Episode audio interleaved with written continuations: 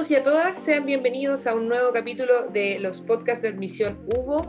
Hoy en nuestra segunda parte nos acompaña Elisa Reagada, directora de la carrera de Ingeniería Civil en Medio Ambiente y Sustentabilidad en la primera parte estuvimos conversando acerca de la carrera propiamente tal, de todo lo que tiene que ver con la malla, sello diferenciador y las acciones que podemos desarrollar como escuela de ingeniería, ciencia y tecnología para los cambios que vienen o que ya están, de hecho, en nuestro mundo, en nuestro planeta. Así que Elisa, bienvenida, gracias por estar con nosotras, con nosotros.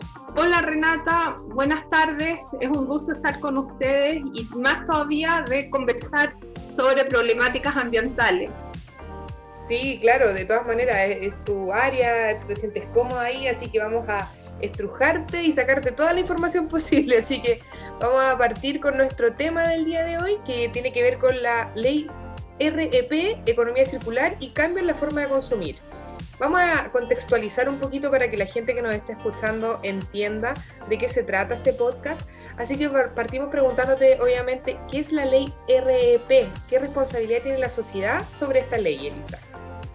la ley REP, se dice así, la 20.920, que es la ley de, de, responsabilidad extendida al productor. Esta ley dice que si yo genero algo, tengo que hacerme cargo de cómo este va a quedar en la forma de residuo. Es decir, ya no puedo estar generando por generar y votar todo lo que yo voto sin tener ninguna responsabilidad de cómo estos residuos van quedando en el medio ambiente. Y esta ley se generó el 2016, pero lo importante que ha pasado este año es que dos de los seis elementos ya tienen reglamento, por tanto van a tener que entrar en, en, en, funcionamiento y vamos a tener que llegar a las cantidades que la ley propone. Y eso es lo difícil. La ley, la ley propone una cantidad de, para llegar a alguna meta.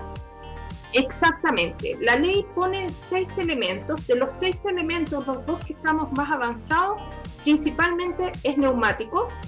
Y en neumáticos ya, ya empezó a funcionar, donde en estos dos primeros años los, todos los neumáticos nuevos tienen que ser declarados. Ah, en el 2023 vamos a tener que reciclar el 25% de los neumáticos. Y esto va increciendo en 10 años, llegando a 90% de neumáticos como el tuyo o el mío, y el 100% de los neumáticos de minería. Ah, perfecto. Entonces el cambio es brutal. Tú sabes que en este momento nosotros hacemos más de eh, alrededor de 6 eh, cerros San Cristóbal de neumáticos al año. No te puedo creer. Entonces, ¿Cómo nosotros nos hacemos cargo de esa cantidad de residuos? Que en este minuto no las vemos, pero nos tenemos que hacer cargo. Entonces, te obligan a determinar y hacerle la trazabilidad desde que se crea el neumático hasta que éste se recicla.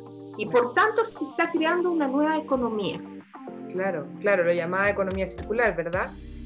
Exactamente, la llamada economía circular, porque yo voy a tener que chipear, si es que es uno de los procesos que uso el neumático, y este chip lo voy a tener que empezar a, utilizar en distintas cosas. Por ejemplo, en las, en las plazas, de repente vemos una, eh, como temas como de, de plástico, pero tienen neumático adentro para los niños, para que si se caen no se peguen tan fuerte.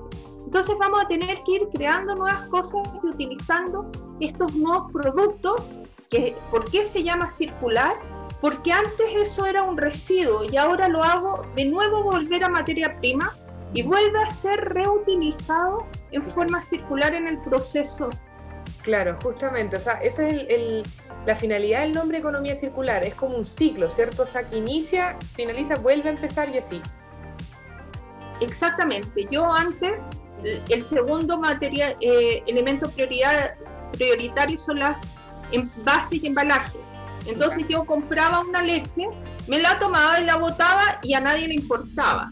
En cambio ahora la, la, que fabrica la leche va a tener que lograr demostrar que recuperó el 70% de todos los envases y estos fueron reutilizados de otra manera o de esta misma manera. Perfecto. Claro, de repente surgen las dudas, por ejemplo, a mí misma, que a mí me gusta mucho reciclar porque estoy, estoy generando esa conciencia ambiental, eh, pero de repente pasa que no sé cómo reciclar, porque yo, por ejemplo, reciclo todo lo que tenga que ser conos de papel higiénico, toalla nova, cajas de leche o cajas en, en general el cartón. Pero me han dicho, y quiero que tú me ayudes ahí con eso, que esto hay que lavarlo, que no, todo, no todas las botellas sirven. ¿Cómo poder diferenciar esas cosas? ¿O dónde podemos informarnos de eso? Bueno, yo creo que primero que nada va a haber que hacer una concientización de, eh, en general. Y nosotros vamos a tener, más que una concientización, vamos a tener que hacer dos cosas importantes. Una es que si bien en este momento tú botas toda la basura, y pasa una vez el camión de la basura, vamos a tener que tener un retiro desde las casas, no a los puntos limpios, desde las casas segregado. Entonces, la basura, el que te recoge la basura debería enseñarte, yo necesito esto de esta, esta, esta, esta manera, porque él va a, a retirar lo que él puede justamente reciclar. Y ahí vienen las distintas formas. Pero por otro lado, Renata, tenemos que cambiar la forma de consumo. Es decir, no puede ser que nosotros consumamos y seamos ultra consumistas y votemos sin darnos cuenta.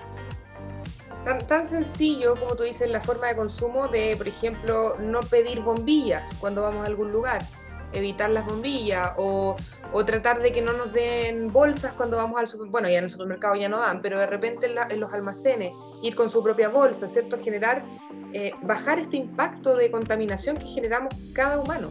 Exactamente, pero hay también cosas de moda. Yo me compro zapatos en el súper porque valen 10 lucas el zapato, pero sé que duran tres posturas. ¿Y qué me importa las fotos? Voy generando porque es, mm. es, la ropa rápida. Que tres posturas chao, si yo total quería ir a dos fiestas.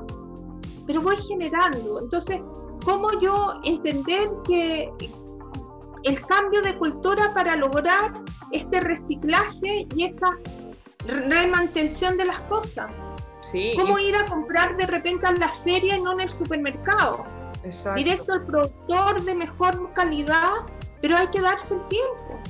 Lo mismo con la ropa, hay mucha gente que se compra ropa que ya fue utilizada por otra persona, o sea, ropa eh, no, de, no nueva, digamos, sino que reutiliza la ropa. Es ropa reciclada o se arma su propia ropa. Bueno, nosotros estamos dando fuerte a esa industria dentro de los alumnos de primero de la universidad, porque eh, estamos haciendo una campaña de reciclaje, ya que la industria de ropa es una de las dos más grandes que dejan contaminación en el mundo. Entonces estamos haciendo una campaña de reciclaje fuerte donde vamos a llevar toda la ropa invierno en junio a lo espejo, pero a través de una concientización. Mm. También hay que hacer cambios en las políticas de las, de las empresas y ahí es donde la UMO creo que está tomando el tema súper eh, responsablemente. Eso te iba a preguntar, disculpa, eso te iba a preguntar, ¿qué acciones está desarrollando la universidad con respecto a todo este tema del reciclaje y la reutilización? Es decir, el año pasado partimos con el diagnóstico, que fue difícil, dadas las circunstancias sanitarias, lograr hacer un diagnóstico de toda la sustentabilidad y basado en una metodología que la dio Campus Sustentable, que es una entidad eh, interuniversitaria eh, basada en el RECIE. Y en eso nos dimos cuenta que teníamos varias falencias. Entonces, una de las primeras es que nosotros dábamos en nuestros casinos eh, plásticos de un solo uso.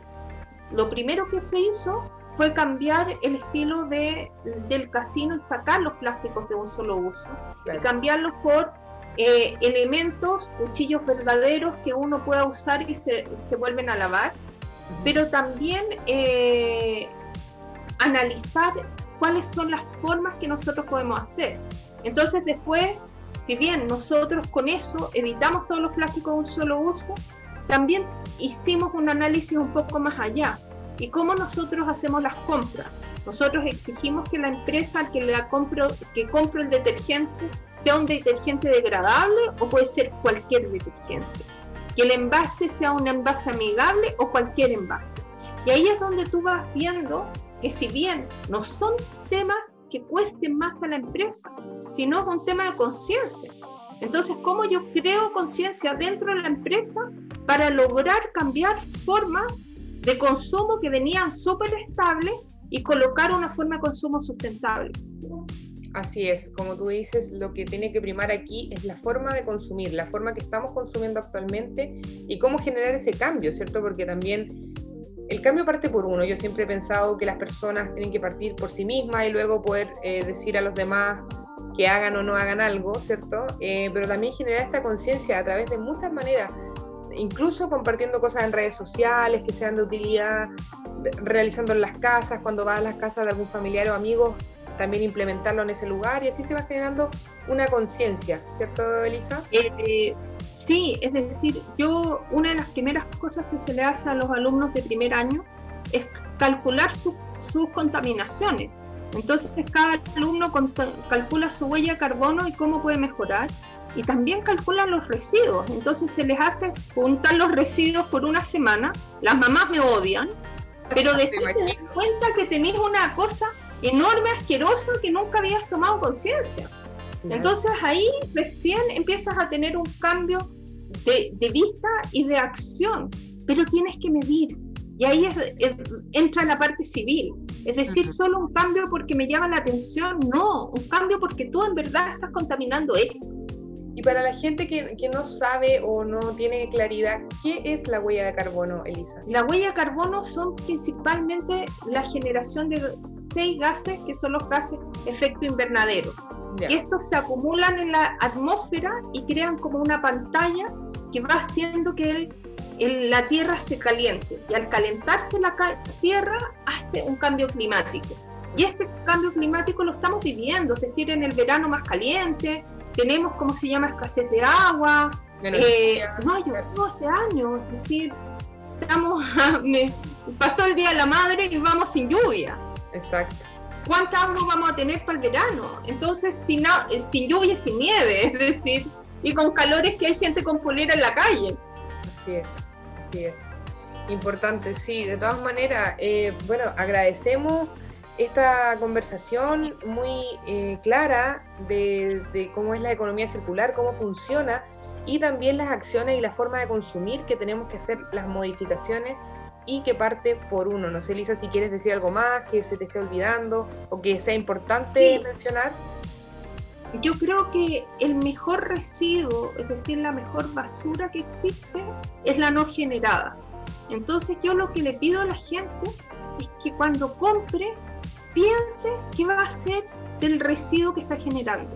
Entonces, de esa manera empezamos a sentirnos más conscientes y empezamos a hacer acciones que van a ayudar tanto a nuestros hijos como a nosotros mismos en un futuro próximo. Así es, toda la razón. Y si le gustan las series y los documentales, les recomiendo muchos documentales en Netflix y Amazon porque ahí está lleno de documentales que te hacen generar una conciencia impresionante no solamente en, temas de residuos, sino que también de alimentación, etcétera. Así que ahí también se pueden informar bastante de lo que está sucediendo en el planeta y ojalá generar conciencia en todos ustedes. Así que agradecemos a Elisa el tiempo que tuvo con nosotros y nosotras y nos estamos escuchando, yendo en un próximo capítulo de los podcasts de admisión de la UBO. Que estén muy bien. Chao, Elisa, gracias.